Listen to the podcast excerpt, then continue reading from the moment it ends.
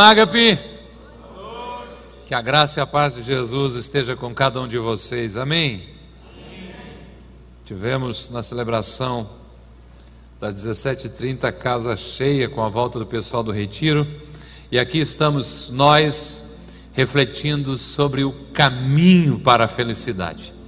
Uma série de quatro reflexões que começamos na semana passada olhando para o que Jesus disse ser feliz, ser bem-aventurado. Ou seja, quais as ações que, se praticadas, levarão a pessoa a desfrutar a vida em plenitude, conforme proposta pelo Mestre Jesus. Se você perdeu a primeira reflexão, vai no nosso canal no YouTube, no Spotify ou outra plataforma de áudio, por favor, ouça, eu tenho certeza que vai abençoar a sua vida. Porque a busca pela felicidade está enraizada dentro de cada ser humano. É algo de fábrica. Foi o Criador que implantou esse desejo dentro de cada um de nós, que por sua vez deseja que os seres humanos, os seus filhos, vivam uma vida desfrutando de felicidade. Jesus mesmo disse de que a vinda dele a esta terra na condição de Salvador foi com o propósito de que quem o seguisse, quem o aceitasse como Senhor, viesse a desfrutar de uma vida plena e abundante, ou seja, vivesse uma vida em que a verdadeira felicidade estivesse presente. Quando Jesus fez o seu maior sermão, e você acompanhou aqui parte da série The Chosen, Os Escolhidos, que eu incentivo muito você a baixar um aplicativo gratuito no seu celular e assistir. Então, quando ele faz este que é o maior sermão em extensão da sua trajetória aqui na terra, e quem sabe também as mais importantes declarações de Jesus sobre a vida cristã, ele começa falando de que há uma felicidade em uma certa maneira de viver. Jesus aponta na contramão do senso comum de que há uma maneira de que se vivendo vai se desfrutar esta felicidade. Aos olhos de Jesus, aquele que pode dar uma vida completa, aquele que pode oferecer vida plena e abundante, aos olhos do Mestre Jesus, os que são verdadeiramente felizes são aqueles que são pobres de espírito, que choram, os humildes, os que têm fome e sede de justiça, os misericordiosos, os puros de coração, os pacificadores, e aqueles que são perseguidos por causa da justiça. Na semana passada, olhamos para o que é ser pobre de espírito, pois o que nos vem à mente ao pensar em alguém ser pobre de espírito é alguém que não é muito legal, ou uma pessoa que só pensa em si mesmo, sem pensar no seu semelhante. E baseado no que nós concluímos e refletimos, não é isso que é ser pobre de espírito. Mas ser pobre de espírito é reconhecer a nossa real condição diante da grandeza de Deus e ser totalmente dependente dele. Agora que nós sabemos o que é ser pobre de espírito e que precisamos ser pobre de espírito, que é reconhecer essa nossa dependência dele, nós estamos prontos para orar como o salmista que dizia: Eu sou pobre e necessitado, mas o Senhor cuida de mim. Com esse entendimento eu pergunto: tem pobres de espírito aqui? Aleluia, glória a Deus, somos pobres de espíritos, pois o reino dos céus nos pertence e nós estamos trilhando esse caminho da felicidade. Hoje nós vamos dar um passo a mais seguir esse caminho, um segundo passo nesse caminho maravilhoso e refletir sobre o verso 4 de Mateus 5 que diz: Felizes os que choram, pois eles serão consolados. Felizes os que choram.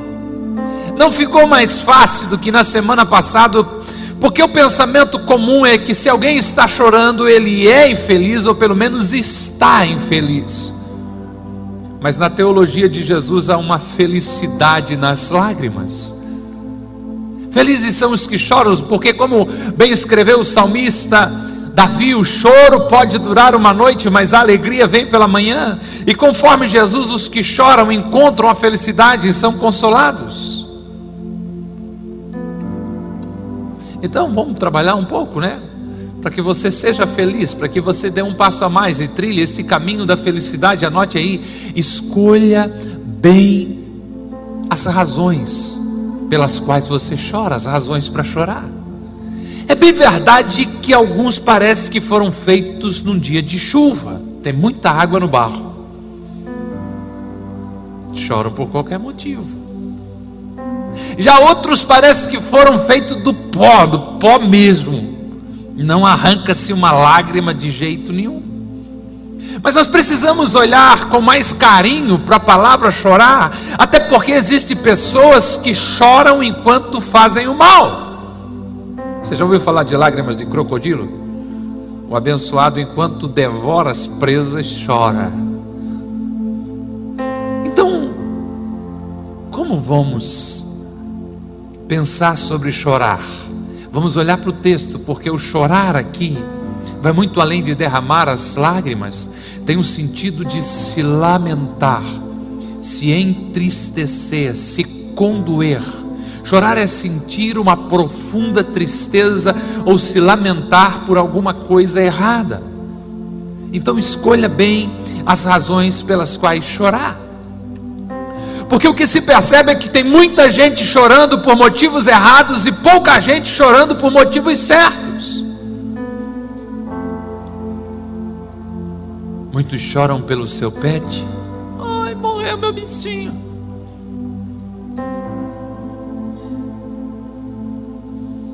Mas não choram quando uma criança é assassinada no útero de sua mãe. Choram pelo time, mas não derramam uma lágrima na presença de Deus. Choram por uma perda, porque perderam algum valor, mas não choram mais quando uma vida parte para a eternidade sem conhecer e desfrutar o amor de Deus. Escolha bem as razões pelas quais você chora. Não permita que o seu choro, a sua tristeza, seja porque foi descoberto o seu erro mas sim porque você pecou, errou o alvo, e isso entristece o seu Deus. Se entristeça, lamente, chorem muito antes de descobrirem o seu erro, por entender de que isso afasta você do propósito de Deus para a sua vida.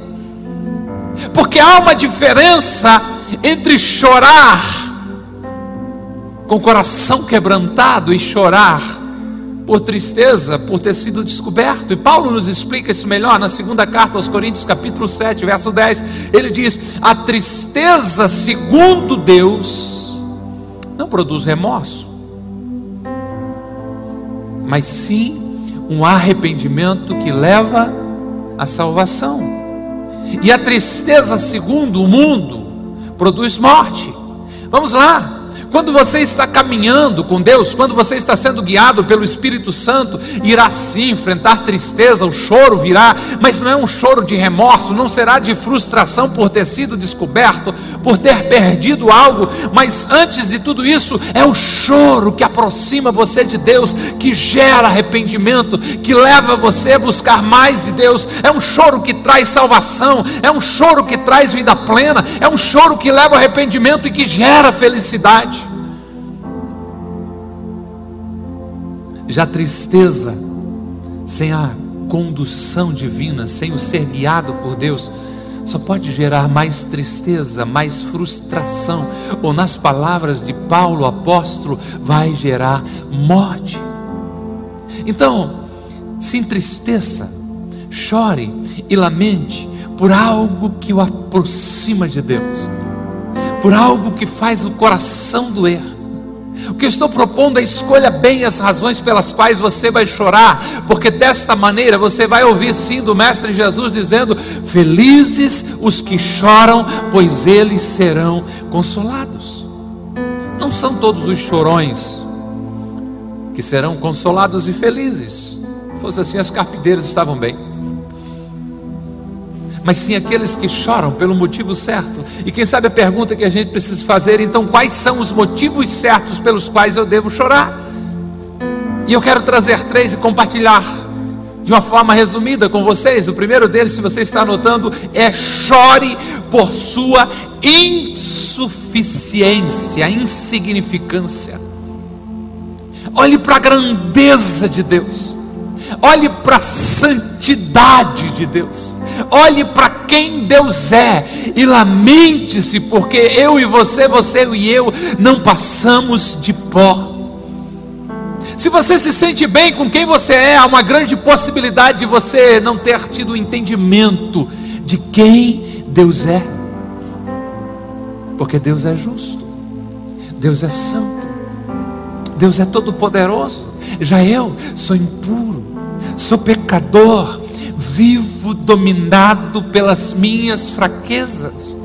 Como escreveu o apóstolo Pedro na sua carta, os seres humanos são como o capim, a sua beleza é como as flores do campo, o capim seca e a flor murcha. O ser humano não é nada, não passa de pó, mas Deus é eterno eterno, Deus é imutável, Deus tem todo o poder, por isso chore pela sua insuficiência, pela sua incapacidade, chore pelas suas fraquezas.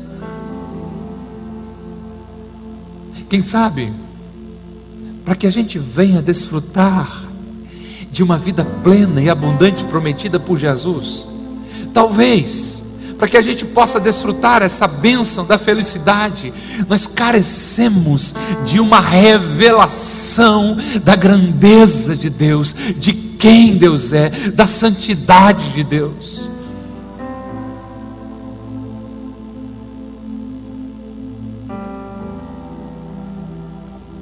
Porque alguns de nós podem estar pensando da sorte que Deus teve ao criar um ser tão maravilhoso como eu e como você.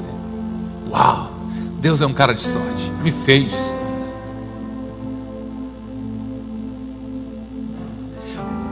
O reverendo Hernandes Dias Lopes diz que o cara é tão convencido que Deus é um cara de sorte ter feito, feito isso que vai na frente do espelho e canta: Grandioso és tu. Que sorte que Deus teve. Mas isso muda quando nós temos o nosso entendimento ampliado de quem é Deus. Quando eu olho para o profeta Isaías, por alguns momentos eu vejo de dedo em riste, dizendo: esse povo é culpado disso, esse povo é culpado daquilo, esse povo merece isso. Mas de repente Deus se mostra, Deus se manifesta, Deus aparece a Isaías.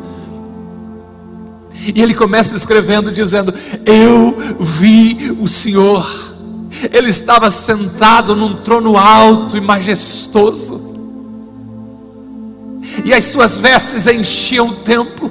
Ao redor dele haviam anjos poderosos com seis asas, com duas cobriam o rosto, com duas cobriam os pés, e com duas voavam e cantavam e diziam uns para os outros: Santo, Santo, Santo é o Senhor dos exércitos, toda a terra está cheia da sua glória.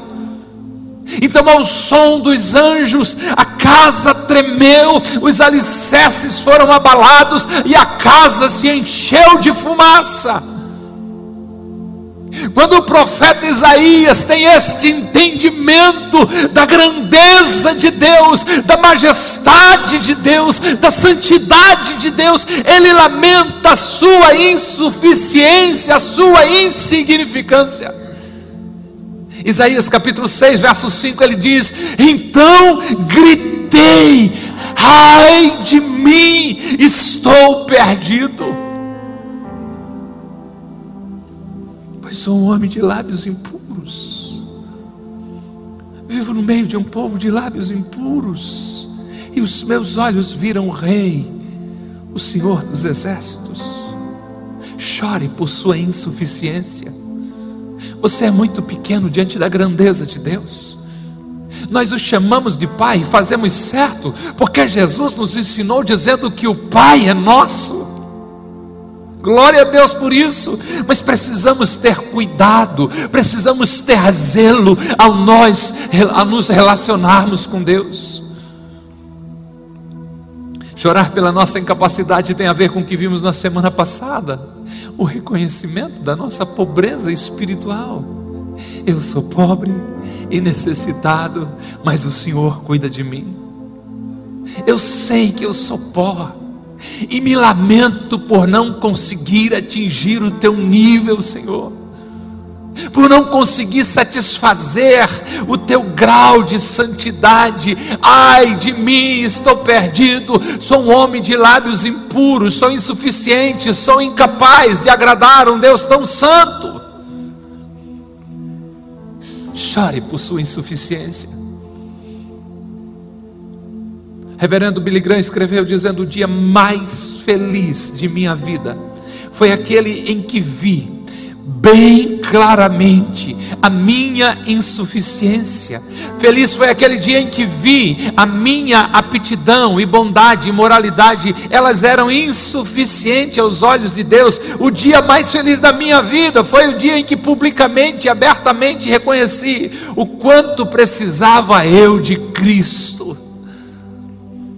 Felizes são os que choram a sua insuficiência, porque recebem da suficiência de Deus.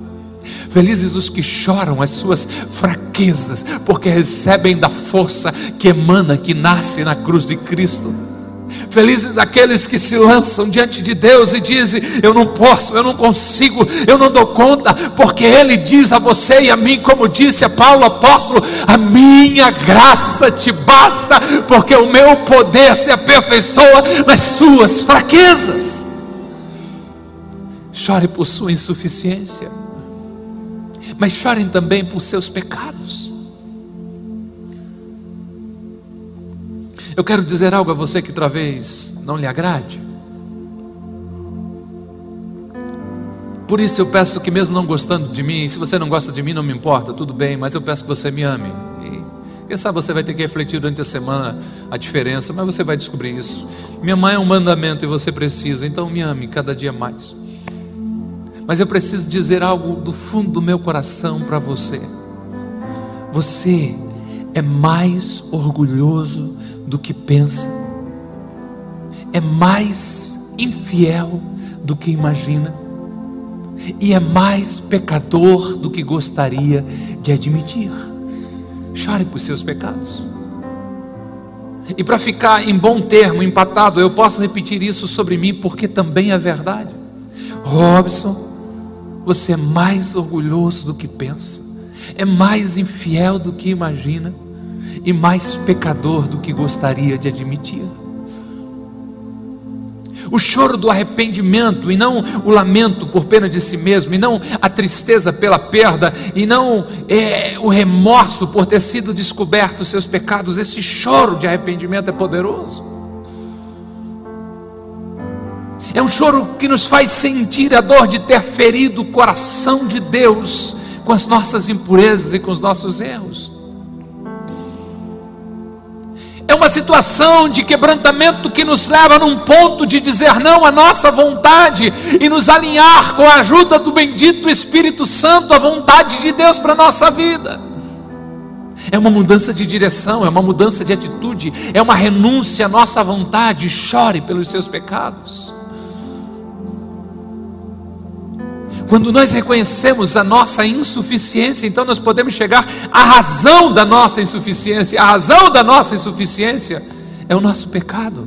Como pode um homem pecador se relacionar com Deus Santo? Porque Paulo escreveu à igreja em Roma dizendo que todos pecaram, todos fracassaram e foram destituídos, excluídos da glória de Deus.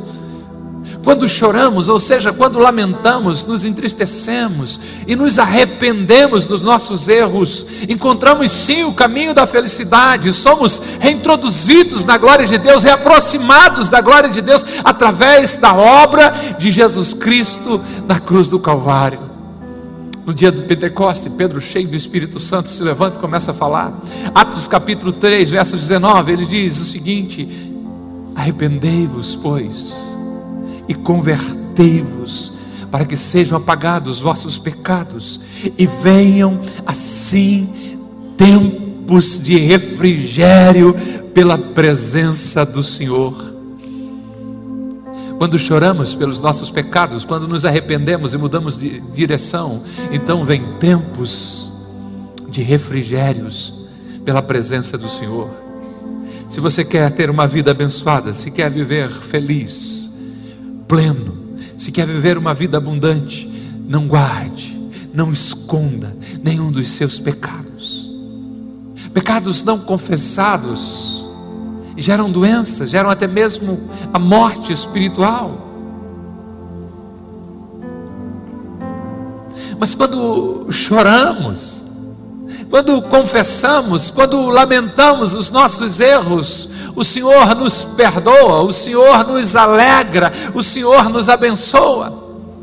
Isto não é novidade, porque o salmista experimentou isso. O salmista Davi, no Salmo 32, do verso 1 a 5, escreve dizendo: como é feliz aquele cuja desobediência é perdoada. Como é feliz aquele cujo pecado é coberto. Sim, como é feliz aquele cuja culpa o Senhor não leva em conta, cuja consciência é sempre sincera Verso 13 ele diz: Enquanto me recusei a confessar o meu pecado, o meu corpo definhou e a minha alma gemia o dia inteiro. Dia e noite a tua mão, Senhor, pesava sobre mim, e minha força evaporou como água no calor do verão. Finalmente confessei a ti todos os meus pecados e não escondi mais a minha culpa. Disse comigo: Confessarei ao Senhor a minha rebeldia, e tu perdoastes toda a minha culpa. Como é feliz aquele que chora os seus pecados e recebe o perdão do Senhor. Como é feliz aquele que recebe esse perdão de Deus sobre a sua vida. Chore por seus pecados, porque sim, felizes os que choram, pois serão consolados. Eu concluo, não que não exista mais motivos para chorar de uma forma correta, mas eu quero compartilhar apenas três, apenas três, dizendo: chore por compaixão. Se você quer saber o quanto você ama Deus, observe o quanto você ama os seus semelhantes. A compaixão pelos outros é a medida do seu amor por Deus.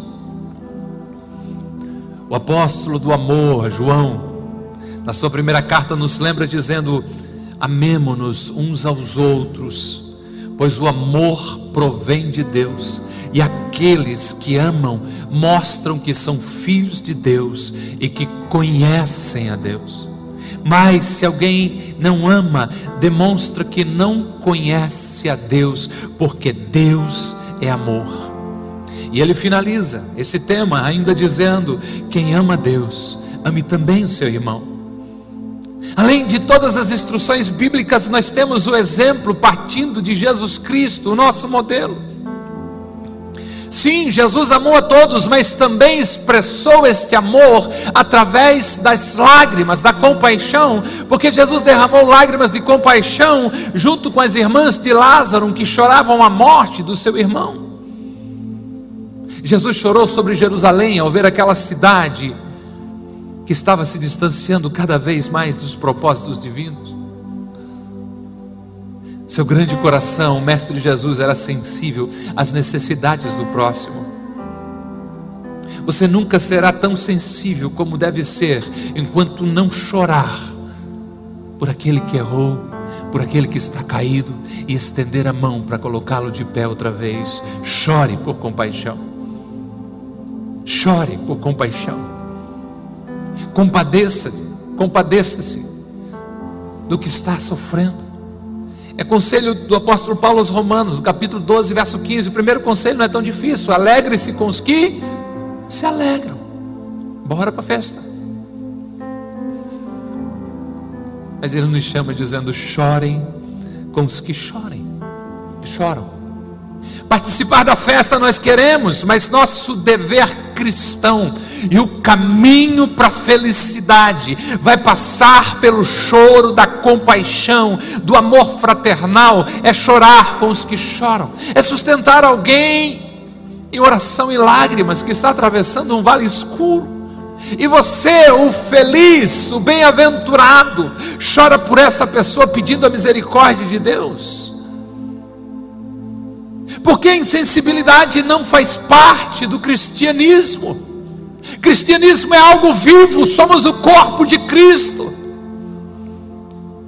E se há em nós uma incapacidade de sentir a dor do, do outro, há algo de errado com o nosso amor com Deus.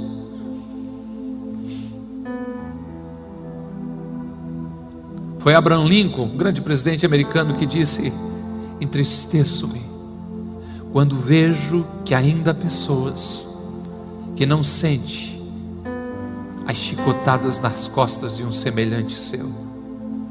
Chore por compaixão. Não deixe a insensibilidade dominar você. Jesus disse que uma igreja, Sardes, tinha fama de que estava vivo, mas estava morta. Havia perdido toda a sensibilidade. Chore também por aqueles que ainda não conseguem enxergar os seus próprios pecados. Chore pelos perdidos, pelos que estão longe de Deus, pelos que estão afastados da igreja. Chore por compaixão, chore por sua nação. Eu não sei qual é a sua ideologia política, que cor você defende. Nosso compromisso em nenhum momento falar sobre política partidária.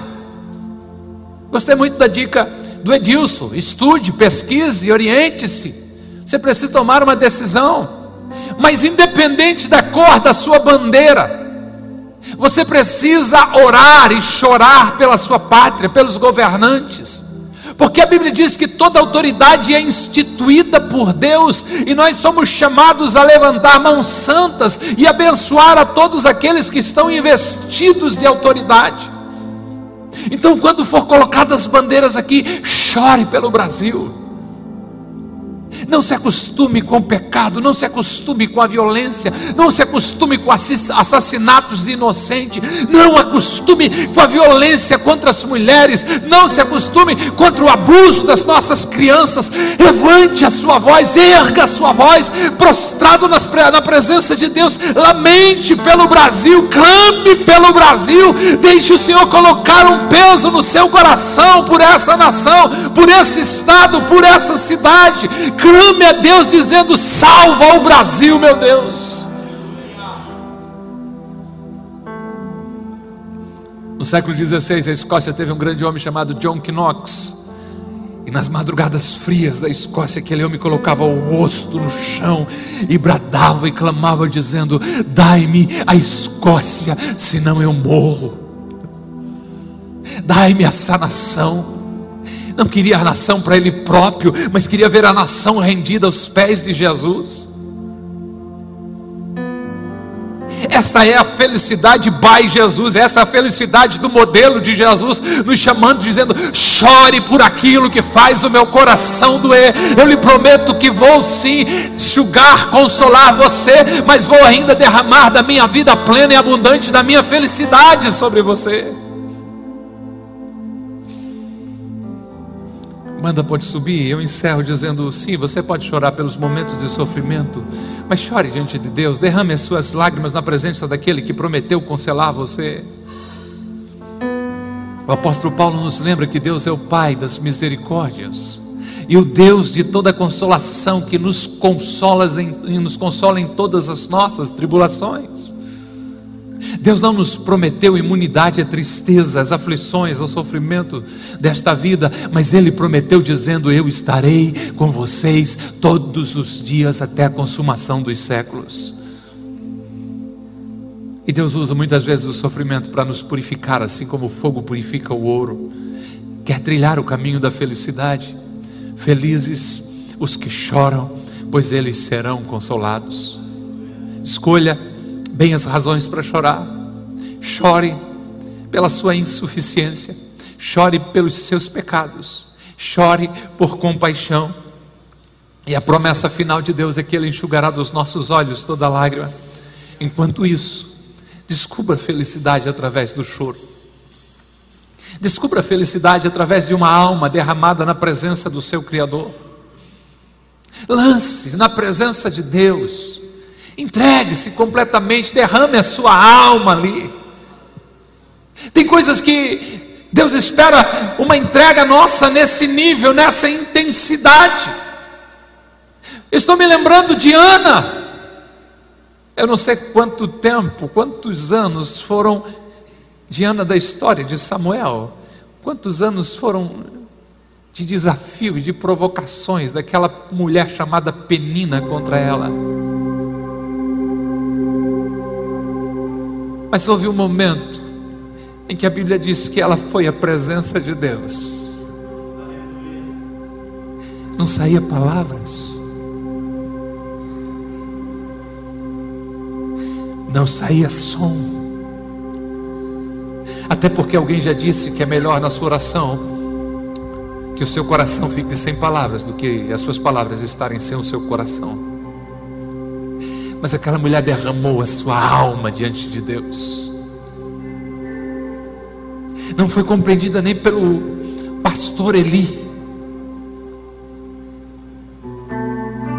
Mas quando ela conta para ele o que estava acontecendo, ele libera uma palavra poderosa de que a felicidade veio sobre aquela mulher. Não sei o que você está atravessando. Pode ser uma fase que você diz, pastor, se eu chorar mais do que eu estou chorando, então eu vou me derreter. Ele enxugará dos teus olhos toda lágrima. Mas quem sabe você tem se esquecido de chorar pela sua insignificância. Não sei se você já leu o livro de Jó. Aquele homem levanta alguns questionamentos contra Deus. Deus apresenta-se no início do livro de Jó e dá testemunho de Jó, íntegro, reto e que se desvia do mal, e depois disso passa um furacão sobre a vida de Jó, a ponto de ele dizer assim: Eu queria encontrar Deus, queria que ele me botasse num tribunal para a gente resolver essa situação. E Deus deixou. Mas uma hora Deus começa a falar, e começa a revelar a grandeza de Deus para ele. Se onde você estava quando eu coloquei o alicerce do mundo? Você consegue pescar um tal de Leviatã aí? Que se você tiver uma luta com ele, você nunca mais esquece.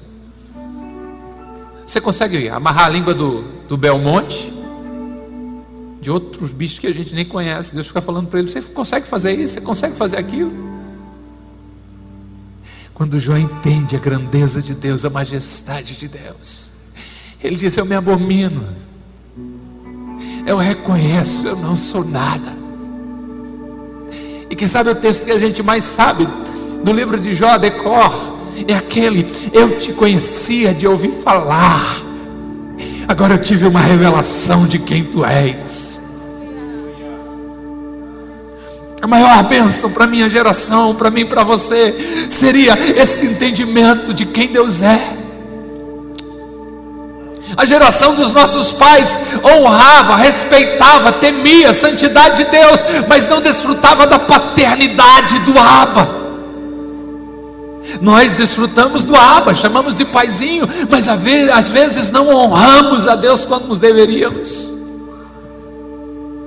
Que o Senhor traga lágrimas para nós chorarmos a nossa insuficiência, a nossa insignificância, os nossos pecados.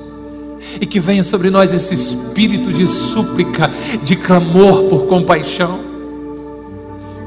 Eu não sei o que você está passando, mas nós adoraremos a Deus com uma canção que diz: Teu amor não falha, teu amor não falha. Eu me lembro de alguns textos bíblicos, é o salmista dizendo: Ele lembra a minha estrutura, Ele sabe que eu sou pó, Ele sabe que se esticar demais eu arrebento, se forçar demais eu quebro, por isso Ele me leva até onde eu consigo estar sempre do meu lado.